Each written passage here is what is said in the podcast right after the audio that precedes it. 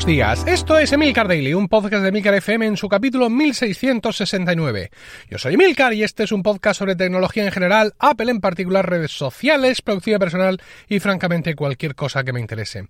Hoy es martes 5 de noviembre de 2019 y Facebook anunció ayer un rebranding pensado para molestar a los podcasters. ¿Por qué para molestar a los podcasters? Sí, ahora, ahora lo veremos, ahora lo veremos.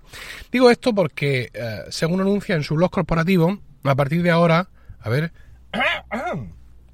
Vale, a partir de ahora, Facebook, eh, como empresa, pasa a ser Facebook, así todo en mayúsculas, con una tipografía distinta y colorcitos y degradados en colorcitos sobre tal, o sea, hay varias versiones de lo mismo, ¿vale? Mientras que el logo clásico, el que conocemos con la tipografía clásica y en minúsculas, se va a referir a la aplicación.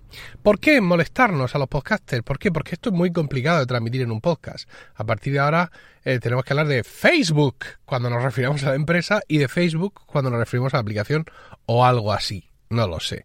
Pero bueno, en cualquier caso, eh, viniendo de Apple, ¿no? O sea, siguiendo la, actualidad de Apple, el tema de los nombres raros y los nombres absurdos y los nombres que dificultan todo, pues eh, no, no, no, me resulta muy, muy novedoso.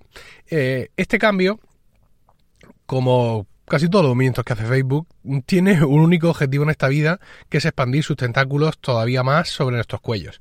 Eh, bueno, bromas aparte, sí parece venir con la única intención de tener una marca corporativa más significativa visualmente que mostrar a la hora de identificar qué son los creadores de Instagram y de WhatsApp, entre otras, pero principalmente esas aplicaciones. Hay un párrafo en, el post este que da pánico, dice, la gente debería conocer eh, qué compañías hacen los productos que ellos usan.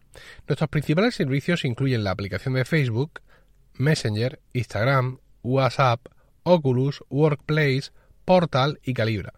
Estas aplicaciones y tecnologías, ojo, ojo, están negritas en mi guion, han compartido infraestructura durante años y los equipos detrás de ellas frecuentemente trabajan juntos. Bueno, como mucha gente ya ha comentado, parece que Facebook bueno, voy a dejar de hacerlo porque entiendo que la primera, puede que la primera vez os haya hecho gracia, pero después ya no.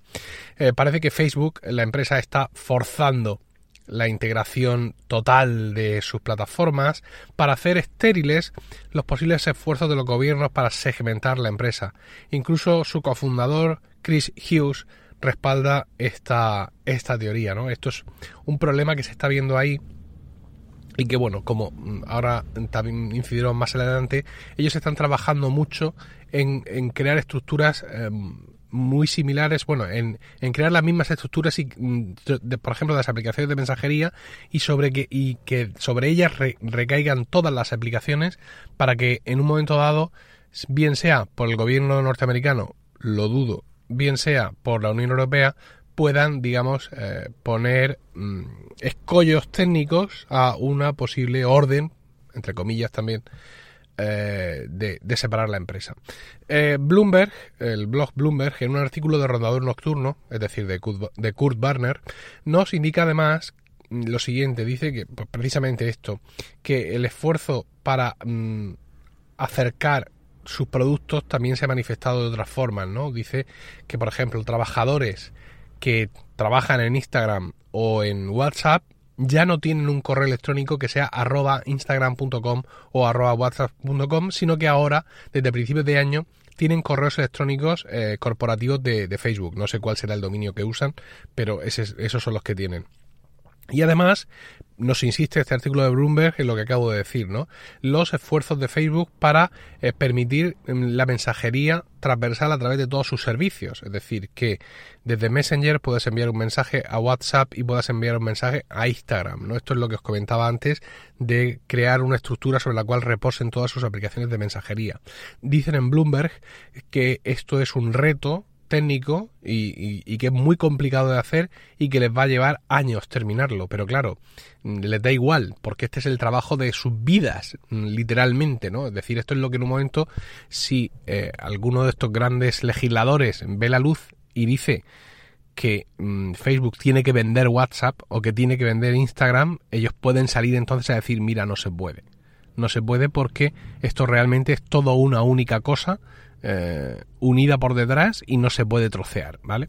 Eh, y, claro, ahora mismo no hay forma de evitar eso, porque el llegar al punto legislativo en el que puedas ordenar o puedas controlar o puedas eh, obligar a Facebook a vender una de sus, de sus marcas, de sus productos, para, digamos siempre, evidentemente, con la intención de preservar la competencia, pues legislativamente, aun estando todas las partes de acuerdo, no es algo fácil de hacer, ¿no? Y aparte, en Facebook tiene más abogados que ingenieros, con lo cual, pues también van a plantar su batalla. Es decir, que en este sentido, una vez más, parece que el mal eh, va a salir va a salir victorioso.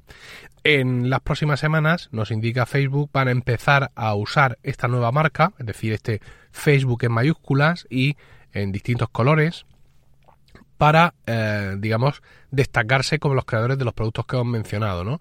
Y también eh, en materiales de marketing. Y también, ojo, esto es interesante, eh, una nueva página web corporativa que estoy deseando de ver, porque el, copy que usen los textos tienen que ser la quinta esencia del cinismo.